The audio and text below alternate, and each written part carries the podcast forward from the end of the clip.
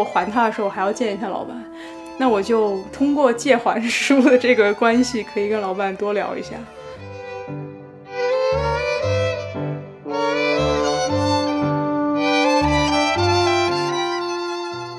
因为其实我觉得，如果我把工作当成一种工具，去实现我人生其他想做的事情，或者把它看成是一种经历。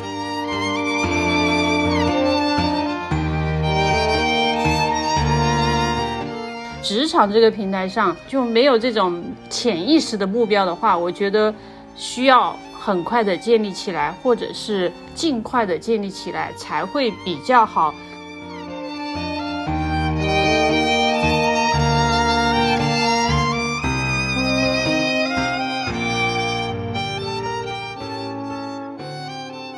大家好，欢迎收听第十六期的姐妹大排档，我是夏一凡。这一期的主题是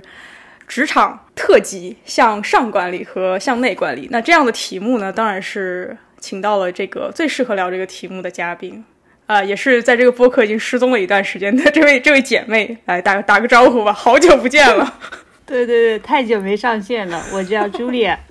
大家应该都还记得我吧？有不少听众问说，您是又放假了，还是就是做观众感受到了这种就是听乙方录的一种快乐，还是怎么着？终于把你等回来，然后也是录一期呃更有深度的节目啊、然后这一期呢，还有一个嘉宾，这个嘉宾你的自我介绍想好了吗？呃，大家好，我叫科科，现在是某互联网大厂的一名新晋民工。不要笑啦，我这是很很严肃的。好的，这位朋友呢是虽然说是新进的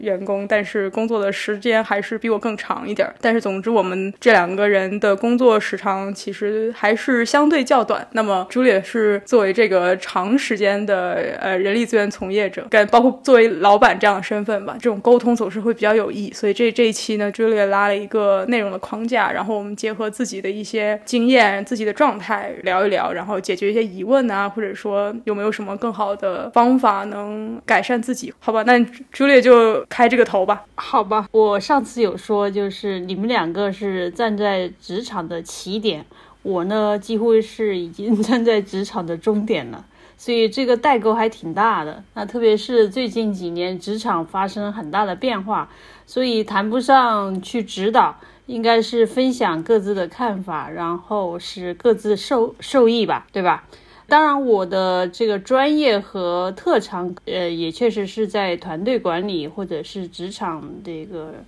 发展这这一大块。那你们两个作为职场新人，应该说还在适应期。那我想了解一下当下你们的状态是怎么样的？能够用一个或两个词儿来介绍一下吗？可我先来吧，居然是我先，你出老千，下一盘。好吧。呃，那那我先吧，可以可以，因为这个题目提的非常紧急，嗯。但是因为我上周五的时候刚好跟老板有一次一对一的机会，所以在这个沟通中就对于自己也有了一个比较好的反省。加上我现在又处在一个逐渐喜欢上自己工作的一个暧昧的状态，哇呃，太好了，我觉得，我紧急的想想，我觉得我在一个嗯 成长的状态里，而且是一个比较有方向的成长，然后也是一个比较成长性的思维，所以对于碰到的一些挫败，或者说一些一些比较郁闷的状况，其实都带有一种比较积极的思维。OK，我觉得主要是因为我对于一个时间段里的一种成长有信心，倒不是说对于这个职业规划或者说这个职场的那种信心，而是对于我自己的信心。我感觉我可以在这个职场里面还是获得一些什么，然后加上最近做的项目，其实也比较有成就感吧。OK，所以你的关键词儿是成长。那科科你的呢？首先，我想恭喜他爱上自己的工作。我的词就是过山车吧，啊，因为我觉得过山车它有两个特点，第一个就是它速度非常的快，就这是我现在最直观的感受，因为我现在的时间维度是周维度的，就仿佛周一到周五是一段，然后周末又是一段，就感觉我每次一眨眼一周就过去了，再眨眼一个月就过去了，这是一个。还有一个呢，就是我觉得过山车就是起起伏伏，这个可以用来形容就每个阶段的心情和状态吧。比如说，就像呃夏一凡爱上工作，可能我也有那么一两秒突然就爱上自己工作，觉得自己太优秀了。但是可能在下一秒，我又会觉得在怀疑我现在做的。这个项目有的时候甚至会怀疑，就我现在做的事情，嗯的意义，以及它对我个人成长的影响吧。所以这是我的关键词。就是说，其实回顾我在你们这个阶段的时候，我还是没有办法像你们整理的这么清晰的。所以，首先我是觉得你们两位都挺优秀的，不管是说。自己已经看到自己在成长期，还是在过山车的这样的一种状态，但是我觉得对自己的这种内观还算是很清楚的。下一个问题也是想问你，就是虽然职场这么短，就是很多都不明朗，那你们在走入职场的这一当下，你认为自己是有职业理想和职业目标的吗？呃，先不要说是什么，就是说你认为自己是有还是没有的？谁先？剪刀石头布吗？我觉得我没有啊，你没有，那可可呢？我觉得我模棱两可吧，因为我有，但是这个目标不是为了职场，嗯。我是感觉我是想要凭着工作去实现我工作之外想要做的事情。那这个我也有，这个啊，那我是不是作弊了？怎么说呢？这个问题其实很宏大的，因为在职场头几几个月，其实呃要去想到一个具体的理想和目标是很难的。但是这个潜意识，我觉得应该是要比较明确的，因为职场路很长。如果你一旦在这个平台上，不是说某一个平台在职场这个平台上。就没有这种潜意识的目标的话，我觉得需要很快的建立起来，或者是尽快的建立起来，才会比较好去谈到我们接下来说的职场要向上管理和向内管理的问题。否则的话，这些管理是没有太多意义，或者说没有那种内驱动力的。你们虽然说不是很清楚有还是没有，其实就我对你们两个的了解，我觉得是有的，只是说那个东西还不明确，你可能把它归为了没有。那以我个人的经历来讲，其实我在呃头三年我都没有，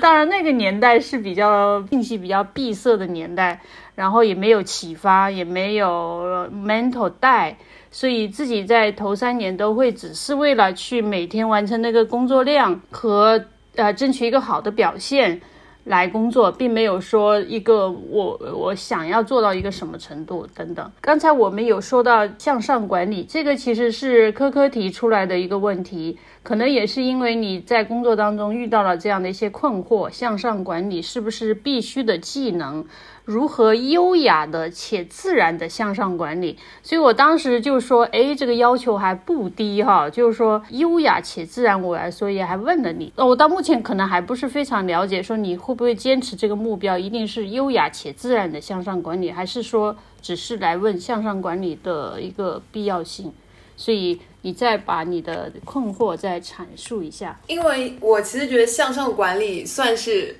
一个很专业的名词，嗯。如果处理不好，不就变成拍马屁了吗？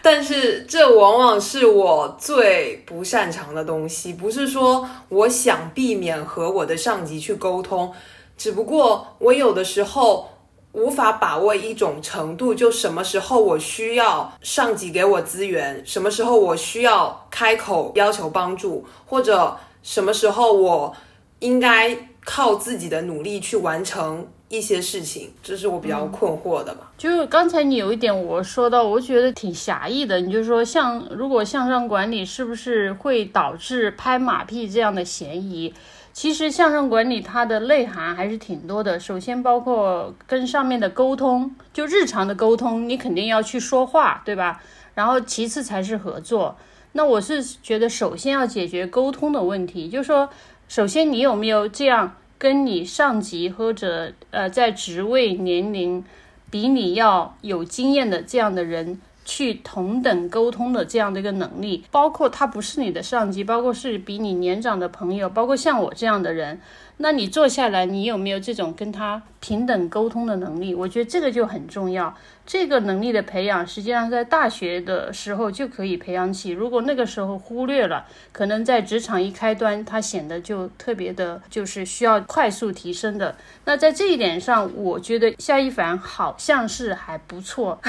在我过往的时间观察他，他还是很具有这种跟比他。呃，年长或者是这个有经验啊，各方面的这种人的平等沟通的能力，你觉得是这样的吗？一凡，我不是特别认同科科讲说向上管理是拍马屁吧？嗯，因为我觉得如果你这么想的话，可能你的主动性就会变得很低，然后你的心理包袱也会很大。那你认同我说的吗？我可能也没有你说的那么的好，因为职场跟平常生活中与长辈沟通还是有。一些不同，毕竟职场有一种权力关系啊，等等。当然不同，只是说，就像我一样，因为虽然我现在当下的这个角色是没有在上一级的管理人员，但是假设我现在要去跟一个更大公司的一个 CEO 去沟通，我也存在一个向上管理的这样的一个问题。那首先是包括你有没有这种心态、能力和意愿。来去跟这个人沟通，所以这个是最基础的。所以，呃，科科，你的困惑在这一点的话，首先我是觉得你要打破你现在还可能是学生状态的心理。你要转为职场人状态。我们在职场上，一切是为工作而而沟通的，所以我需要跟你平等沟通。如果有这种项目需要的情况下，我是跟你平等沟通。如果这种平等沟通的这种意意识你还不够，你觉得只是我是不是在拍马屁，或者是在？讨好上司，所以这个发心就不太对，我是这样认为的。所以首先解决沟通能力的问题。刚才好像谁要打断我在笑，不是，我想说我我的发言时间就没了。对对对，我你等会给你多说的时候，哎，不是不是，我只是想说。我觉得我有意识做这种向上管理，或者说去跟老板沟通，也不是说我就特别勇敢的去跟老板说弯弯，因为你你给我的建议就是说直接跟老板去弯弯，嗯，我也有心理障碍跟老板约时间，包括老板也比较忙，嗯，比较大的老板，然后虽然他就在我对面的办公室，所以我能理解柯耀那种心理状态跟那种障碍，但是我我可能还是会去创造一个机会，比如说。我就是我们部门，因为这个工作的原因，就是经常会有很多外刊印刷品，一般都是先在老板手上看。有一次我就路过，然后就看到一本最新的《经济学人》，我就，呃，我那个时候都没有想说是老板，我就我就只是很想看那本《经济学人》，然后我就问老板说可不可以借来看一下，然后老板就很好像从来没有人跟他借过一样，就说好好啊，拿去看。所以我就想说，哦，那我还他的时候还要见一下老板。那我就通过借还书的这个关系，可以跟老板多聊一下。所以我有的时候，哎，那你可以借我看吗？所以我有的时候就会，呃，因为还书其实你放老板桌上也就可以了，但是我一般都会特意等老板在的时候回去还书，然后就再聊几句这样。呃，一凡，我觉得确实我的观察也没错，你还是在这方面有悟性的。那其实呢，可可，你这样的心态对于职场新人是百分之九十九的人都会这样的，但是只有百分之一的人他是敢于去跟老板接触的，这个人他获得的资源、获得的机会就会不一样。所以你想要往在职场上往上走，要出类拔萃，要要有一定的这个目标可实现，你就要跟百分之九十九的人都不一样，这一点就是很大的一个区别，相信我。在我这个老板的这个角色，我是可以看到员工，包括工作了很多年的员工，都很抵触跟上司去接触，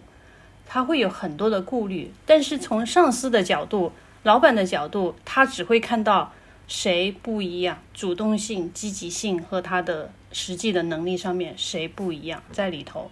其实，就如果真的到那个关头，就是我真的需要资源，我真的有解决不了的问题。我肯定会去找，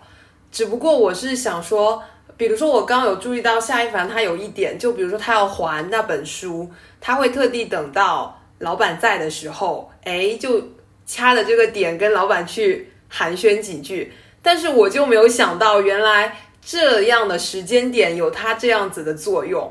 就我没有说会考虑到对这么细微，嗯。其实这个有时候是一个悟性，同时呢也是一个学习。其实市场上或者你们公司也有很多这种呃类似于沟通技巧的学习啊，或者是类似于这方面的这种，包括人际关系的学习，在得到那上面也有很多课程，它很多点其实都隐藏在里面。只要你有心后，然后去用，知行合一，学以致用，我觉得很多东西是可以让你。跟别人不一样的沟通，这个能力的突破是需要从日常生活去改善的，而不只是说非得要去沟通了，我才去。就像科科你刚才说的，我必须了，我也不怕，我也会去。但是这个不够，一定是从日常生活当中去改善的。比如说，你觉得 Julia 我很有这个价值，在某些方面是可以。沟通的，那你就要主动的来跟我沟通，而不是由我去主动问你你有什么问题。我只是打个比方哈，我觉得这个是一个能力的突破，如果突破不了，就肯定会束缚到你的发展。我觉得我，然后也不仅是我，我的组员也碰到这个问题，因为我们马上要到一个答辩的时间，然后老板的风格是希望你能够明确的自我推销。就是能够明确的、很 aggressively 的说自己做的好的地方，嗯，但是你知道，就是可能是这个社会文化问题啊，就是嗯，这个东西不是那么的自然而然嘛，嗯，所以我的同事也碰到了类似的问题，然后我想了想，我也觉得我可能做的不会特别自然，所以老板们到底是希望一个怎么样的自我推销啊？这个就是嗯，还挺复杂的哈。首先，嗯，这个老板这么说呢，真的也不代表他。会非常喜欢那种推销，呃，或者说个性非常强的，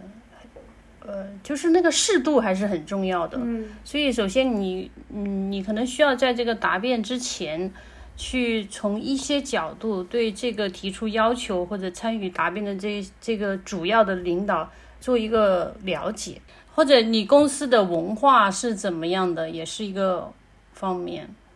OK，向上管理就讲完了吗？哎，那个科科，你还有什么问题关于向上管理这个？哦，我有一个问题，我的老板总是说我太客气了，我觉得这肯定不是夸奖，但是我不知道为什么他总是这样子说嘛。呃，然后这个场景是出现在比如说我向他请教的问题或者呃汇报的工作，我会习惯性的说谢谢之类的。然后我的老板就说我太客气了，但是感觉上听上去不像是夸奖吧？哦，一凡，你你对哥哥有一些了解，你是怎么这个你是怎么想的？我觉得如果你找人家帮忙或者就是做一个沟通，后面没有跟谢谢，好像对啊对啊吧？我可能我可能不太会，就是这个反馈我可能就不太会放在心上，就是我感觉这也可能是我为什么。会总是有一些情绪上的困惑吧。我的想法是我可能不会在职场上把所有的反馈都放在心上，不然的话，感觉你要处理的这个杂音就比较多呀。呃，其实一凡说的这一点本来不是我想说的，但是我觉得这一点很重要。确实是你不需要把所有的反馈都均衡的去摆在你自己的心里面，然后要去处理。这样的话，实际上你也处理不了。同时让自己比较的焦虑和抓狂，甚至就不知道该怎么做了，所以还是得自己要有一个排序吧。所以一切都是要定位自己，你在公司里面是一个什么样的角色，你想传达给团队和老板你是一个什么样的人，这都很重要。如果你觉得我希望给老板的印象是比较 aggressive 一点。那你就要 aggressive，比较中庸一点。你是中庸的，就是中庸的。所以现在可可，你老板说你比较客气，在我看来，应该是一个激励，或者也是一个不足吧。因为以我对你的了解，哈，我感觉这一点也是还蛮明显。因为你还是比较有一点点类似于在。跟大人说话的那种感觉哦，我一直都是对对对，我有点我有点可以理解你在说什么，这就是为什么我我跟柯瑶的话我就感觉不到的原因嘛。对对对，你一直有一点点像跟大人在说话的那种感觉，所以我觉得你应该尽快的摆脱学生时期留下来的这样的一个角色定位。职场人就是一个成年人，他不管是 leader 也好，还是主管也好，还是总监也好。其实都是成人，所以你不需要太客气。谢谢不代表客气，他绝对不是说因为你谢谢说太多了才说你客气的，是你的那种态度、眼神啊，然后语气啊，，我老板是感觉他有什么话就会说什么，然后也不在乎别人的眼光，然后有一些比较激进的口头禅，这里我就不掩饰了。所以嘛，他觉得你跟他有很大的差别，这也说明呢，他还是挺看好你的，希望能够你会迅速的改变一些他不想要的东西，或者是接近他的风格，他有这种愿望。但是因为你也才开始工作，所以他会只会用说你太客气了这种很委婉的一种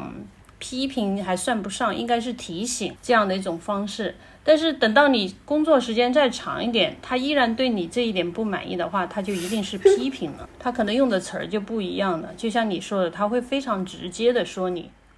OK，向上管理其实是一个特别长期需要的一个技巧，因为你到了职场的某一个层面，你上面还有人，对吧？除非像我一样，上面暂时没有人，所以向上管理就显得不那么重要。但是对于我的客户来讲，把它当做上，呃我也有向上管理的一部分。但是我所说的就是向上管理，确实是提得很好，是一个长期的需要培养和加强的技能。好的，所以，即便是说意识到了，那怎么样做得更好，实际上是一个长期的过程，要学习，要去学以致用。我可以说一下吗？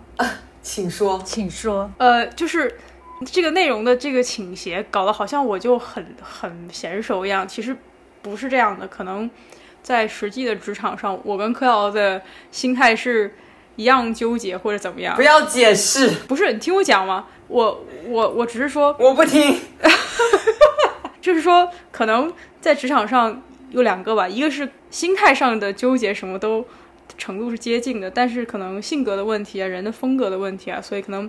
呃大家消化表现的状态不太一样。其次是我觉得互联网公司跟央视这种公司的氛围，它的老板那种强度给你那种感觉，其实还是很不一样的。毕竟我们的工作时长等等一系列都还是有一定的差别，所以这个也要这个要单说。有被内涵到。我其实还是就是用理性推动自己，告诉我说，你这个事情反正是要做的，那你还是就是把自己推一下比较好啊。所以我我只是想说，这东西对谁都不是很自然，特别是对于一个职场新人来讲，可能就是一个普遍的挑战嘛。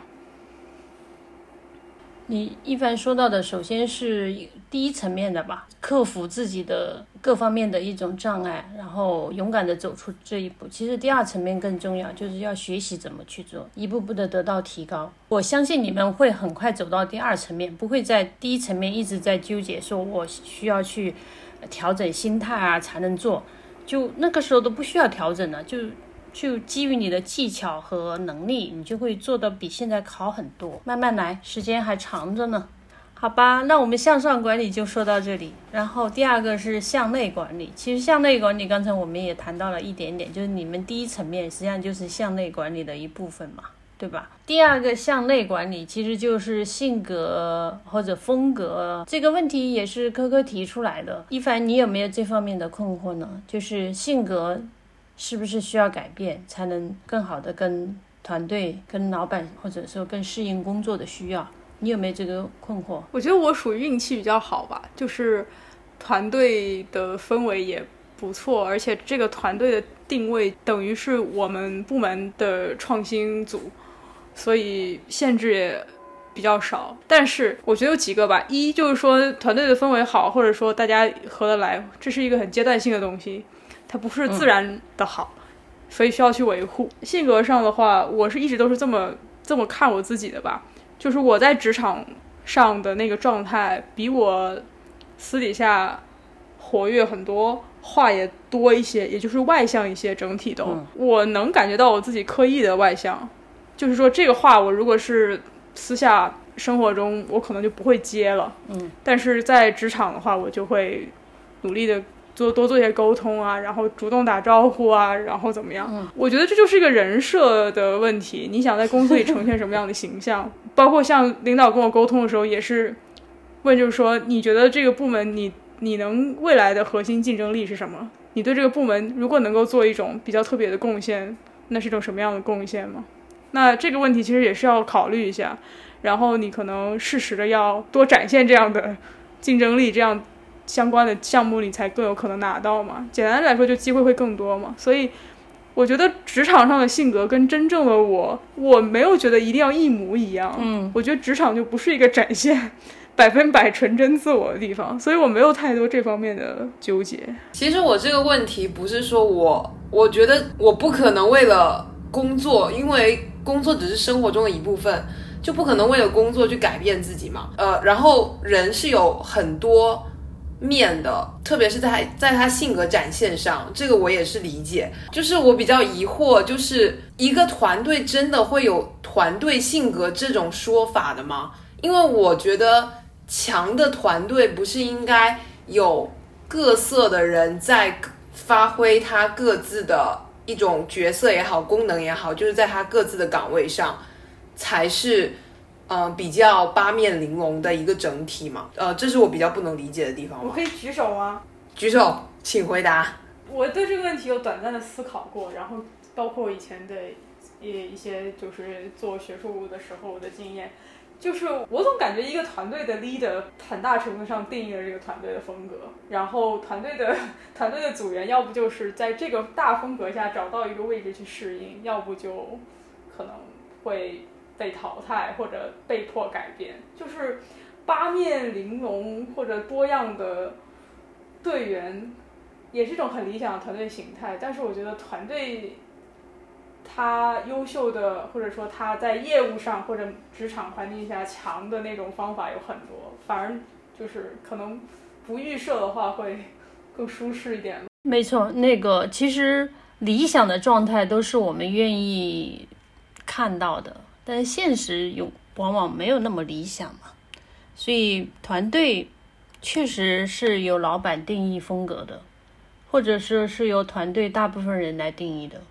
比如说，一个团队已经有风格，新来一个老板，他也会要去适应这个团队，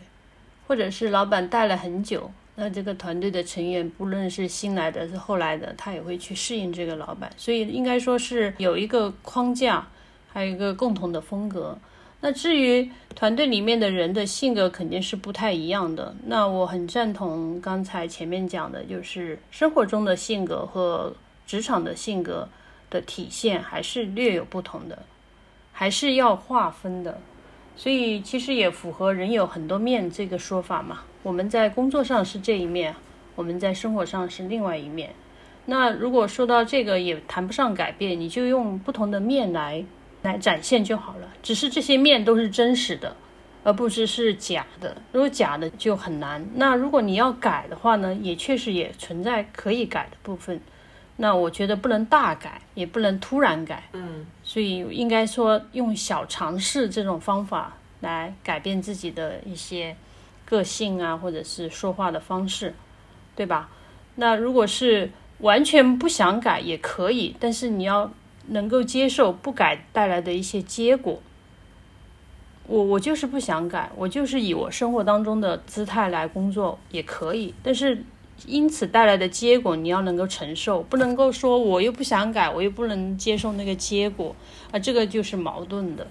所以一个人在职场上能走多远，他的天花板什么时候能出现，实际上是跟你很多细节上的东西是有关的。你要能够接受那个结果，那一切都好办，那你就舒服就好了。那我是觉得这个是个人选择。我个人来讲，这么多年的工作，我是觉得我的改变也并不是很大。啊、只是我现在会要求团队成员去做很大的改变，希望他们更加的凡尔赛。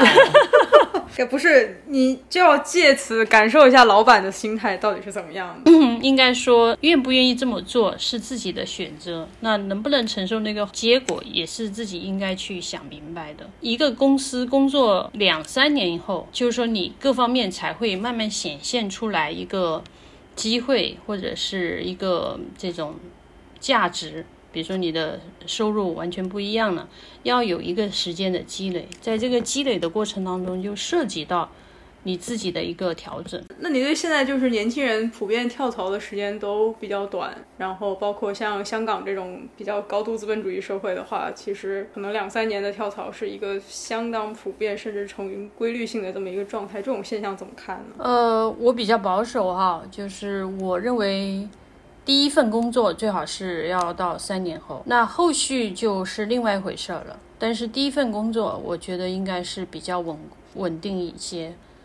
那因为你可以在一个熟悉的环境里面去打造你各方面初入职场所需要的那些基本技能。但是如果你在第一份工作就反复跳槽的话，你的时间成本实际上你没算进去。同时呢，你会觉得说下一家下一家会更好，实际上你遇到的问题也是不同的，你还要需要更多的时间去处理一些工作以外的东西，所以会有时间成本。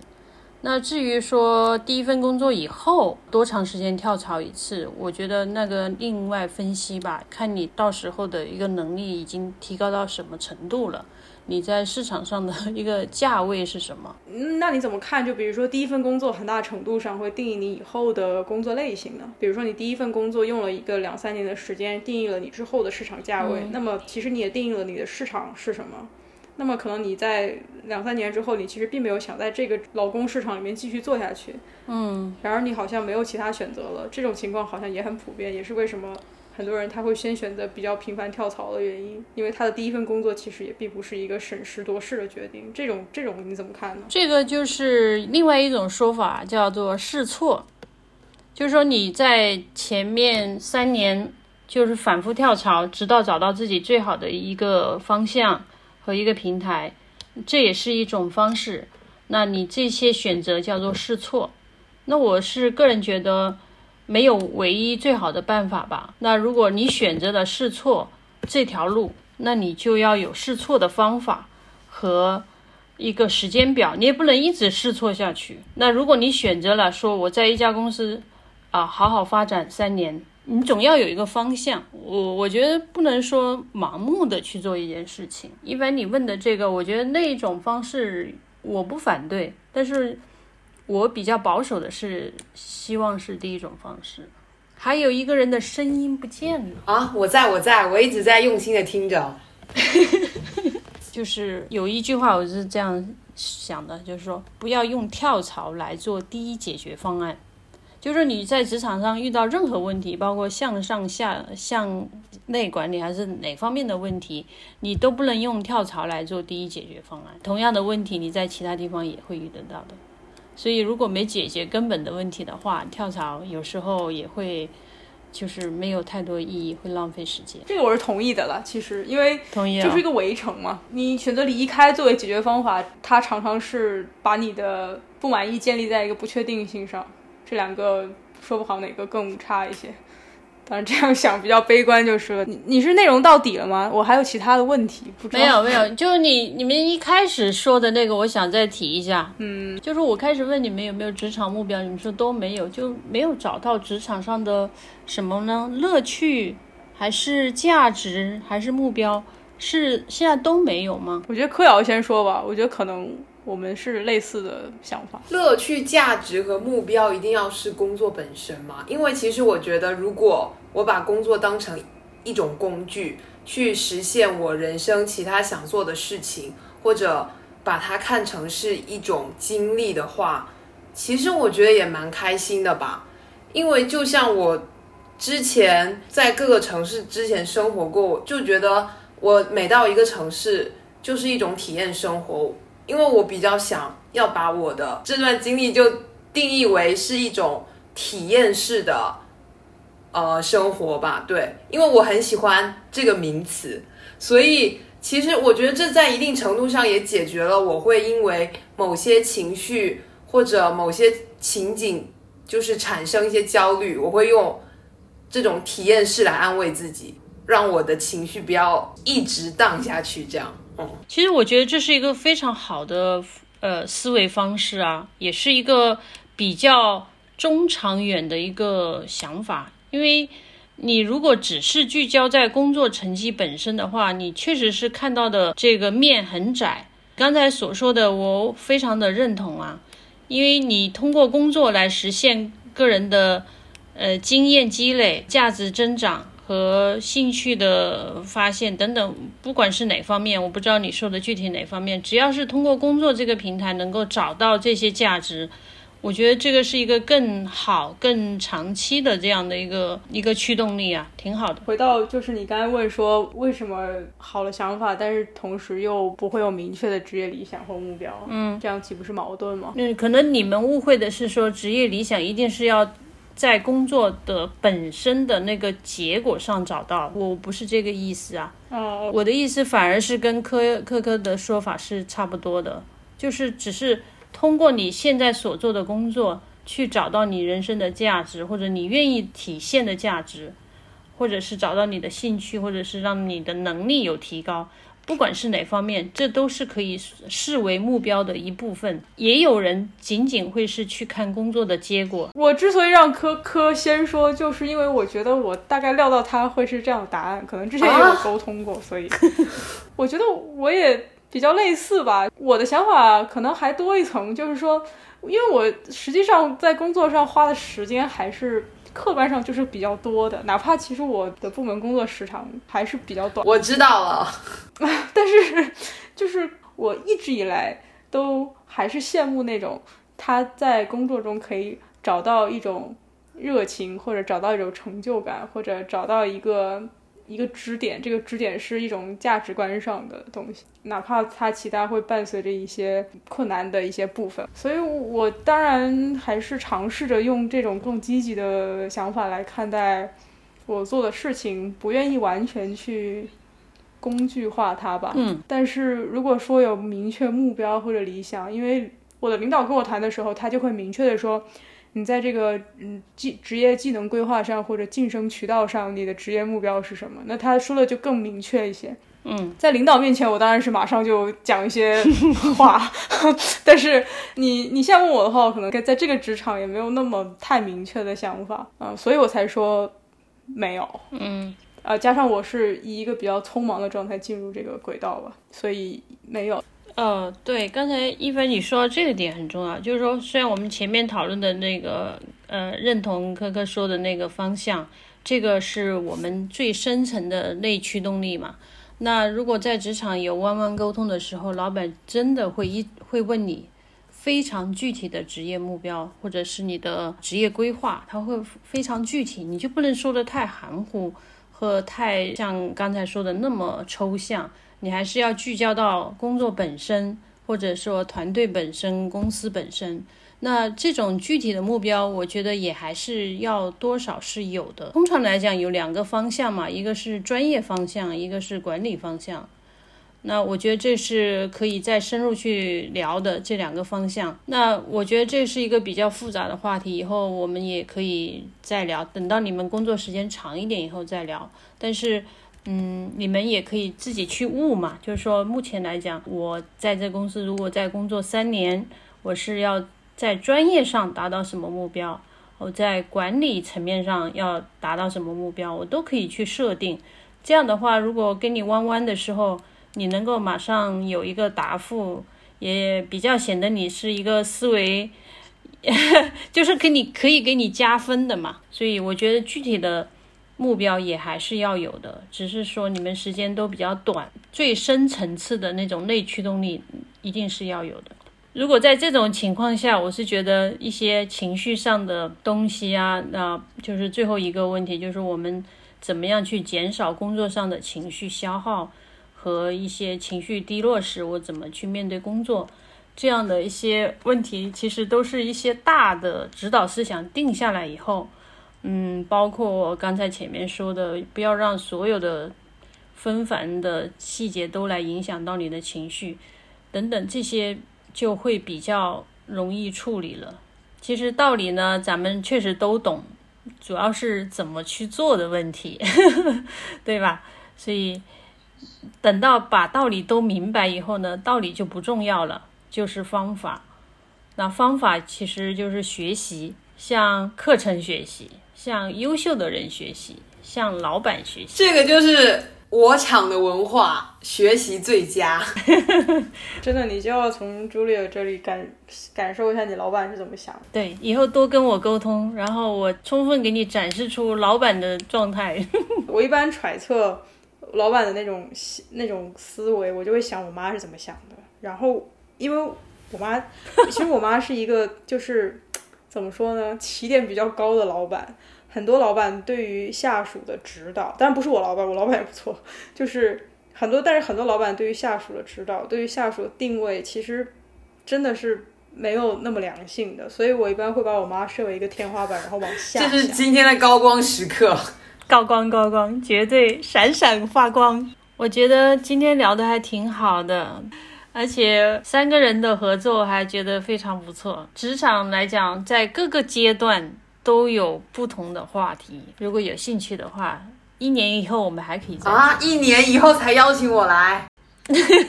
没有没有没有，我是说一年以后还可以提出一些问题，因为你最近的问题，你不是主要的问题都解决了吗？我我觉得是这样的啊，就是不同的时间段有问题不太一样，嗯，应该说